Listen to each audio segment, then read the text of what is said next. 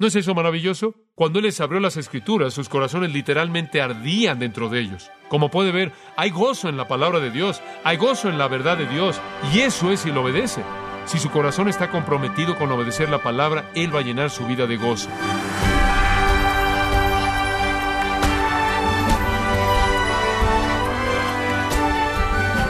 Le saluda su anfitrión Miguel Contreras, dándole la bienvenida a Gracia a vosotros con el pastor John MacArthur. La Biblia fue escrita por aproximadamente 40 hombres de diferentes culturas y fue escrita en hebreo, arameo y griego, enfocándose en la gloria de Jesucristo. ¿Cómo hizo posible Dios que los escritores exalten la gloriosa salvación de Cristo? John MacArthur motiva a tener una apreciación profunda de las escrituras conforme da inicio la serie Cómo estudiar la Biblia, aquí en Gracia a vosotros.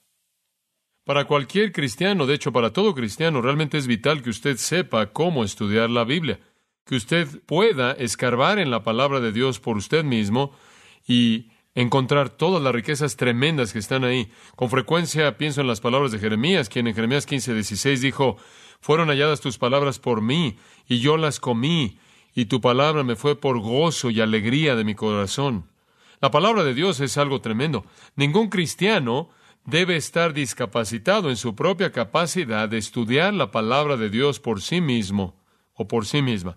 Vamos a estar examinando simplemente cómo estudiamos la Biblia, pero queremos comenzar en el tema y entonces, en primer lugar, creo que debemos hablar del por qué es importante estudiar la Biblia. Walter Scott, un gran cristiano, estaba muriendo, le dijo a su secretaria, tráeme el libro. Su secretaria vio la librería que estaba allá afuera, la biblioteca que estaba afuera, y vio miles de libros, y él regresó y le preguntó, Doctor Scott, ¿qué libro? Él dijo, el libro, la Biblia, el único libro para un hombre moribundo. Y tendrá que añadir que la Biblia no es solo es el único libro para un hombre moribundo, sino que es el único libro para un hombre vivo, porque es la palabra de vida como también la esperanza en la muerte. Entonces llegamos a la palabra de Dios con un sentido tremendo de emoción y expectativa. Permítame compartirle, para comenzar, algo acerca de la autoridad de la palabra de Dios. Y realmente esto cubre el tema del por qué es importante estudiar la Biblia. En primer lugar, permítame decir esto. Declaramos desde el principio que las escrituras son la palabra de Dios. No son la opinión de los hombres, no es filosofía humana, no son las ideas de alguien, no es una colección de los mejores pensamientos de los mejores hombres, es la palabra de Dios y como tal hay varias cosas que necesitamos reconocer acerca de ella. Número uno es infalible. En total la Biblia no tiene errores. En sus autógrafos originales no tiene error. En el Salmo 19, versículo 7, la Biblia dice de sí misma, la ley de Jehová es perfecta, no tiene errores. De hecho, tiene que ser porque fue escrita, su autor es Dios quien no tiene errores, no comete errores. Si Dios escribió la Biblia y si Dios es la autoridad definitiva y si Dios en su persona y naturaleza es perfecto, entonces la Biblia es perfecta y la Biblia es la autoridad definitiva. Como puede ver, el hecho de que Dios es perfecto, demanda que los autógrafos originales, la palabra de Dios, los escritos originales, deben en sí mismos también ser perfectos. Entonces decimos para comenzar que la Biblia es infalible y esa es la primera razón por la que debemos estudiarla, porque es el único libro que nunca comete un error. Todo lo que dice es la verdad. No solo es infalible en su totalidad, sino que hay una palabra, hay una segunda palabra que usamos para describir a la Biblia y es la palabra inerrante no solo infalible en su totalidad, sino inerrante en las partes. En Proverbios capítulo 30, versículos 5 y 6 dice esto, Toda palabra de Dios es limpia. No añadas a sus palabras para que no te reprenda y seas hallado mentiroso.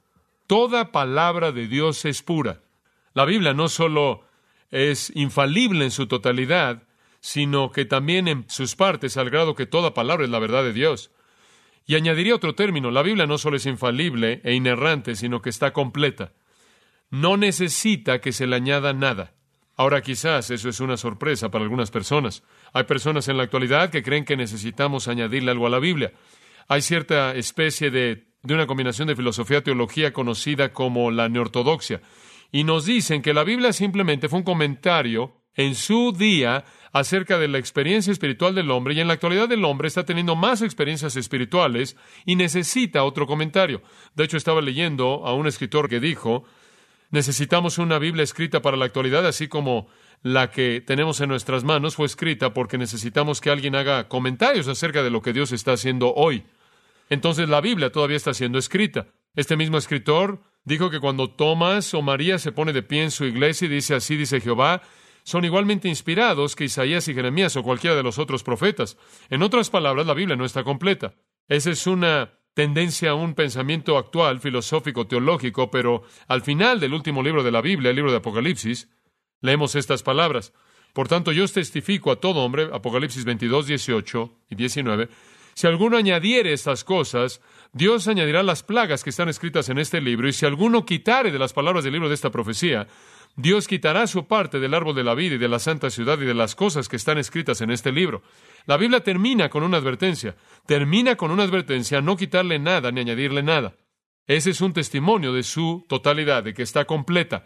Es infalible en su totalidad, es inerrante en sus partes, nunca comete un error en su presentación total y en su presentación más divisible y está completa. Ahora tenemos que añadir una cuarta palabra acerca de la Biblia y es que tiene autoridad. Si es perfecta y está completa, entonces es la última palabra.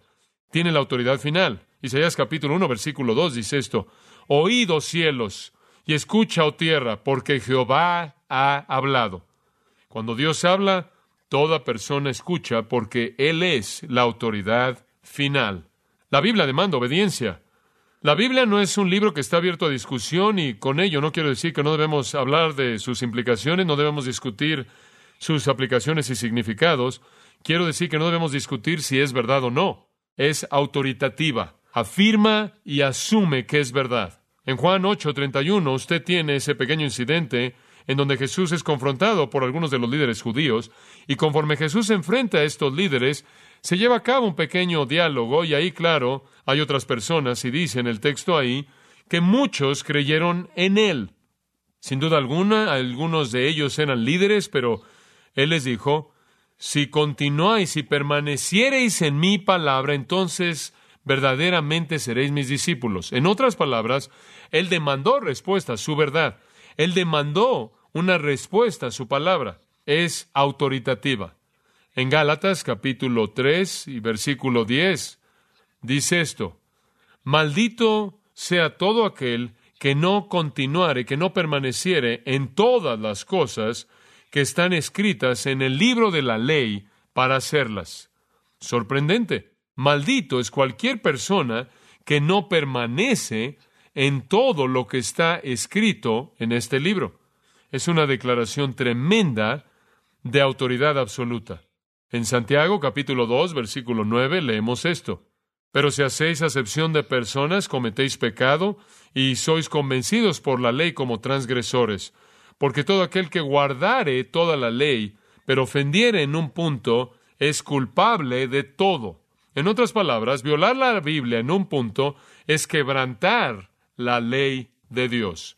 Es autoritativa en toda parte. Bueno, infalible, inerrante, completa, autoritativa, Deberíamos añadir otra palabra, y esta es una gran palabra. La Biblia es suficiente, es suficiente. Para todo lo que hay en el corazón de un hombre, la Biblia es suficiente. Para todo lo que necesita el corazón del hombre, la Biblia es suficiente. En 2 Timoteo hay una gran palabra, capítulo 3, versículo 15, y Pablo aquí le dice a Timoteo, y que desde la niñez, Timoteo, has sabido las sagradas escrituras, las cuales te pueden hacer sabio para la salvación por la fe que es en Cristo Jesús. Ahora, en primer lugar, es suficiente para la salvación. La Biblia lo puede hacer sabio para la salvación. Usted puede hacerse esta pregunta, ¿qué es más importante que la salvación? Nada. La realidad más grande en el universo y la Biblia es aquello que lo hace sabio para la salvación. Pero más, versículo 16 dice, toda la escritura es inspirada por Dios y es útil, ahora observe, para enseñar, eso es enseñanza, principios de sabiduría, estándares divinos, verdades divinas, para redarguir. Eso significa que usted puede irle a alguien y decirle, oye, hombre, Estás fuera de línea, no puedes comportarte así. Hay un estándar y no estás conformándote a ese estándar. También es útil para instruir. Eso le dice esa persona a quien acaba usted de reprender. No haga usted eso, haga esto, este es el nuevo camino. Usted enseña, redarguye, usted le muestra un camino corregido y además es útil para instruir en justicia. Ahora usted le apunta por ese camino nuevo y le enseña cómo caminar en él. Es un libro fantástico, la Biblia. Puedo tomar a alguien que no conoce a Dios, no es salvo, y después salvarlo. Y después puede enseñarle y después lo va a reprender cuando hacen algo mal les va a señalar lo que es correcto que deben hacer y después mostrarles cómo caminar por el camino correcto. Y después el resultado está en el versículo 17, a fin de que el hombre de Dios sea perfecto, enteramente preparado para toda buena obra. La realidad increíble de la Biblia es que es suficiente para hacer el trabajo completo. Es un producto que hace la obra entera. La Biblia es infalible, inerrante, completa, autoritativa y es suficiente. En Romanos capítulo 15, y no puedo resistir simplemente en añadir este texto al pensamiento que le estamos dando, en Romanos capítulo 15, versículo 4 leemos esto, porque las cosas que se escribieron antes, y claro que esto se refiere a la Biblia, porque las cosas que se escribieron antes, para nuestra enseñanza se escribieron, a fin de que, por la paciencia y la consolación de las escrituras, tengamos esperanza. La Biblia, de nuevo, es la fuente de la paciencia y el consuelo y, en últimas, de darnos esperanza ahora y para siempre. Es un libro increíble. También pienso en el primer capítulo de Santiago y el versículo 25, y este realmente es un texto tremendo, y dice, todo aquel que mira la perfecta ley de la libertad, y esas son las escrituras, y persevera en ella, no siendo un oidor olvidadizo, sino hacedor de la obra, este hombre será bienaventurado. ¿No es eso maravilloso? ¿Sabe usted una cosa? Cuando la lee y la hace, usted es bendecido, bienaventurado. Ahora de regreso, en el versículo 21, Santiago dice que si recibimos con mansedumbre la palabra implantada, puede salvar nuestras vidas. El texto griego literalmente significa su vida. En otras palabras, va a salvar su vida si usted recibe la palabra de Dios. Y creo que mediante eso, Él quiere decir que le va a dar la vida más plena y abundante que usted puede imaginar. Y también es posible que un cristiano que no obedece la palabra de Dios pierda su vida, ¿verdad? 1 Corintios 11, algunos de esos cristianos en Corinto violaron la mesa del Señor y Él se los llevó a casa. Entonces Él dijo, algunos de ustedes están débiles, enfermos y algunos inclusive ya duermen. Ananías y Zafira desobedecieron el mandato de Dios y cayeron muertos en frente de la iglesia entera en Hechos 5. Y entonces Santiago está diciendo, mira, si recibes la palabra implantada y la obedeces y continúas en ella, tiene una manera increíble de perfeccionarte, de bendecirte, de salvar tu vida. Entonces todas estas cosas son verdad acerca de la palabra de Dios. Permítame darle dos cosas más. La palabra de Dios es eficaz. La palabra de Dios es eficaz. Escuche las palabras de Isaías capítulo 55 versículo 11. Dice esto, Así será mi palabra que sale de mi boca. Así es como mi palabra va a ser su obra, dice él que sale de mi boca. No volverá a mi vacía, sino que hará lo que yo quiero. ¿No es eso maravilloso? La palabra de Dios es eficaz. ¿Sabe una cosa? Una de las cosas increíbles en ser un maestro de la palabra de Dios es que usted sabe que hará lo que dice que hará. ¿Sabe una cosa? Con frecuencia me pregunta acerca del vendedor que va de puerta en puerta, que entra y trata de hacer una demostración de su producto y no funciona. Siempre pienso en la señora que estaba viviendo ahí en el campo y vino el vendedor de aspiradoras y llegó a la puerta y él estaba ahí con presionándola mucho y le dijo, oiga señora, tengo el mejor producto que jamás ha visto, esta aspiradora se va a comer lo que sea.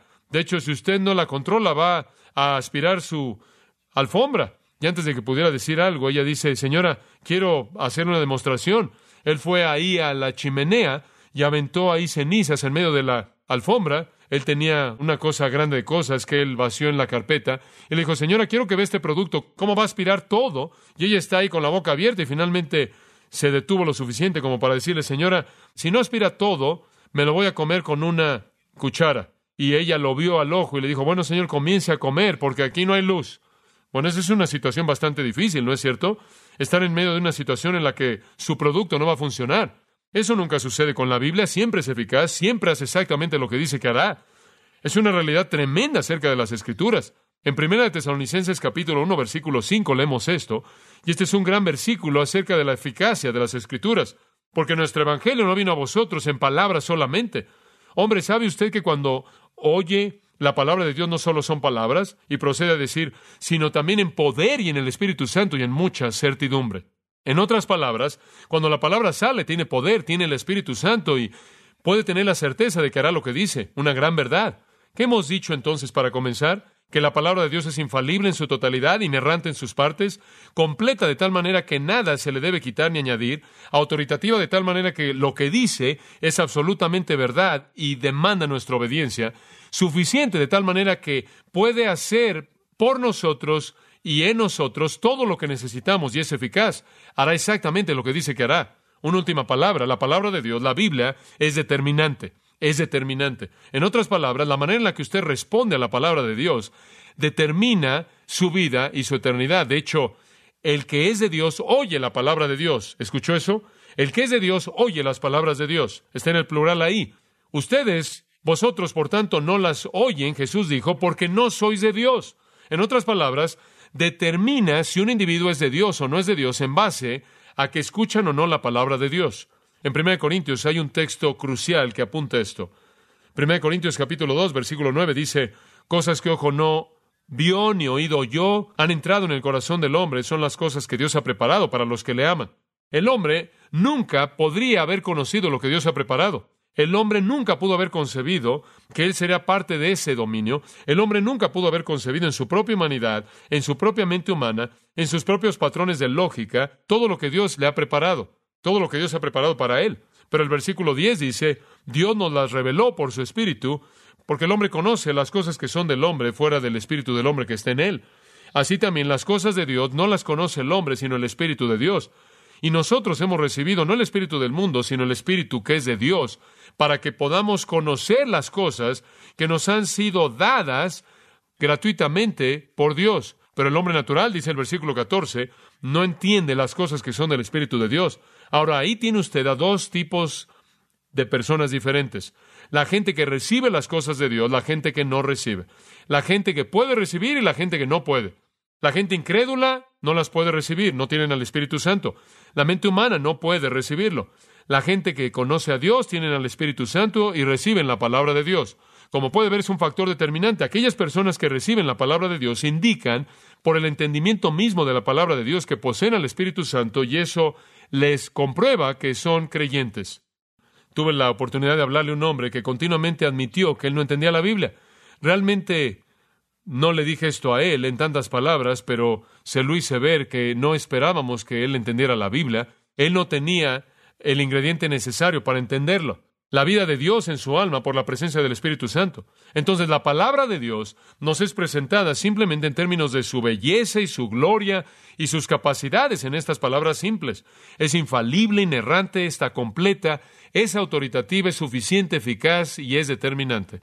Ahora alguien podría venir y decir, bueno, eso realmente es maravilloso. Oigo que la Biblia dice eso por sí mismo, es fabuloso.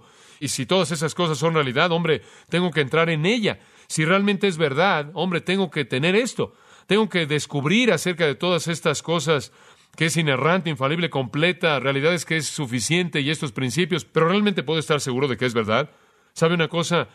Vivimos, es simpático, pero vivimos en un mundo en donde la gente realmente no responde a la autoridad muy bien. De hecho, nuestro mundo entero lucha contra la autoridad. Queremos negar la autoridad del hogar. Hay una lucha ahora para negar la autoridad del hombre en nuestra sociedad.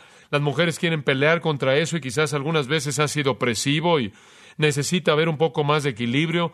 Ha habido una lucha por parte de los jóvenes en, los, en las escuelas, en las secundarias, en las escuelas preparatorias, universidades, peleando en contra de aquellos que están eh, a cargo de la administración.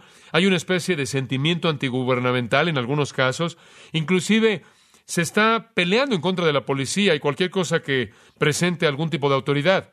Realmente eso nos molesta. Es una especie de individualismo en donde todo mundo es su propio Dios. Usted sabe, estamos de regreso al Invictus. Yo soy el amo de mi destino, soy el capitán de mi alma y todo esto. Y realmente no nos gusta responder a la autoridad. Y cuando usted llega y le dice a alguien, ¿sabes una cosa? Quiero decirte que la Biblia de autoridad absoluta es absolutamente suficiente y eficiente y todas estas cosas. Ellos dicen, bueno, ¿cómo es eso? No voy a aceptar eso a menos de que me lo puedas mostrar. Entonces, ¿cómo definimos realmente, cómo determinamos que la Biblia es verdad?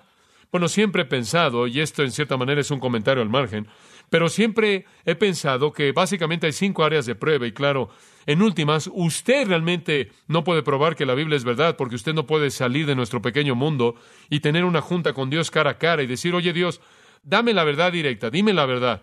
Ahora, dime, ¿realmente es verdad? Usted tiene que recibirla por fe en últimas, pero claro que hay algunas cosas convincentes que hacen que nuestra fe sea razonable.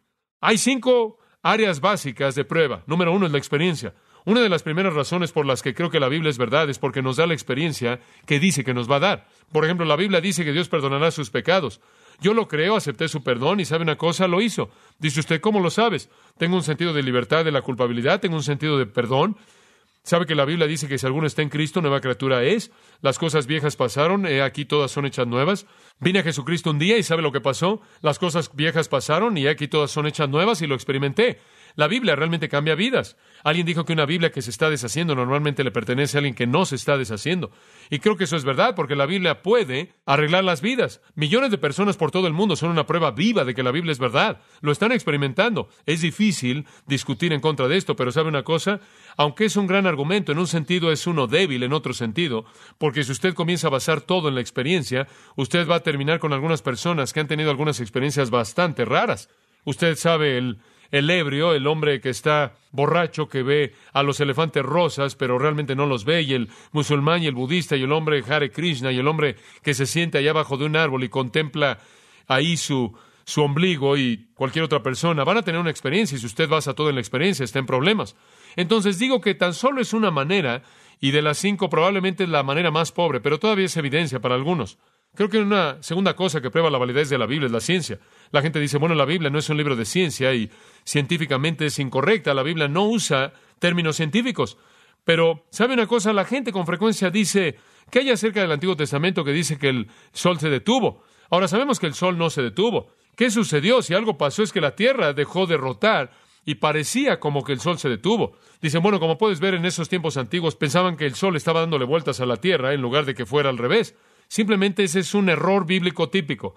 Pero como puede ver, el problema es que la gente estaban analizándolo científicamente y ellos no estaban haciendo eso. Estaban viendo lo que les pareció que pasó. Y usted hace lo mismo. Usted se levanta en la mañana y va al este y no dice, oh, qué bonita tierra que está rotando. Esa no es la tierra que está rotando, ese es un amanecer. Usted entiende lo que está diciendo. Usted ve al oeste y dice, qué hermosa tierra que está rotando. No, no, no, es un atardecer.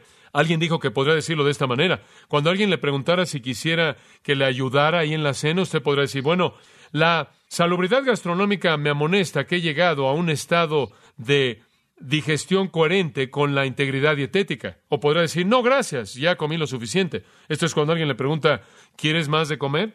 Como puede ver, no siempre necesitamos una respuesta científica para todo. Algunas veces la observación pura es suficiente.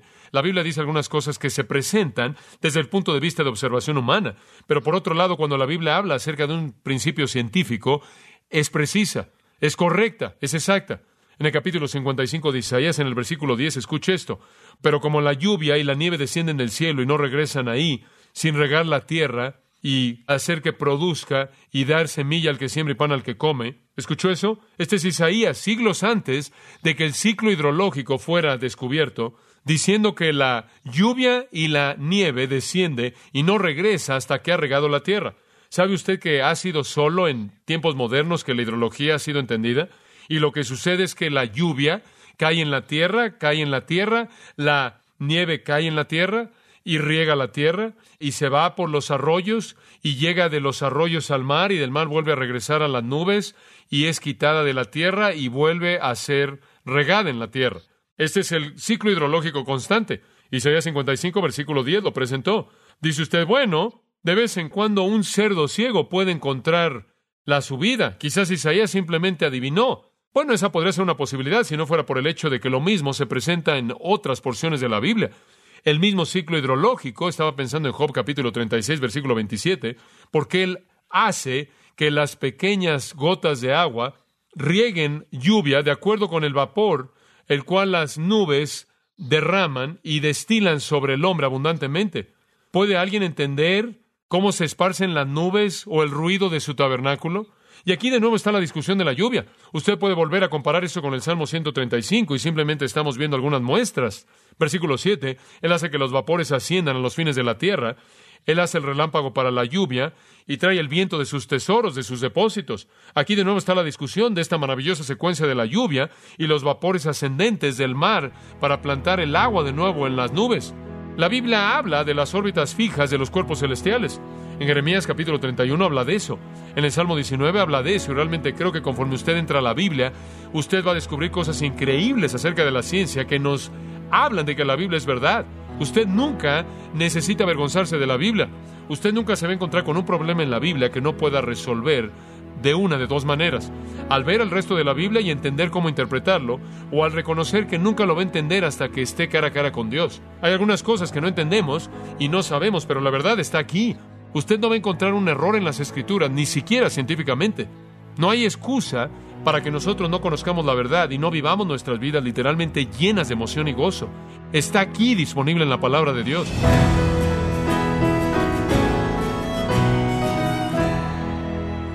Ha sido John MacArthur exponiendo la base correcta para el estudio personal de la palabra de Dios.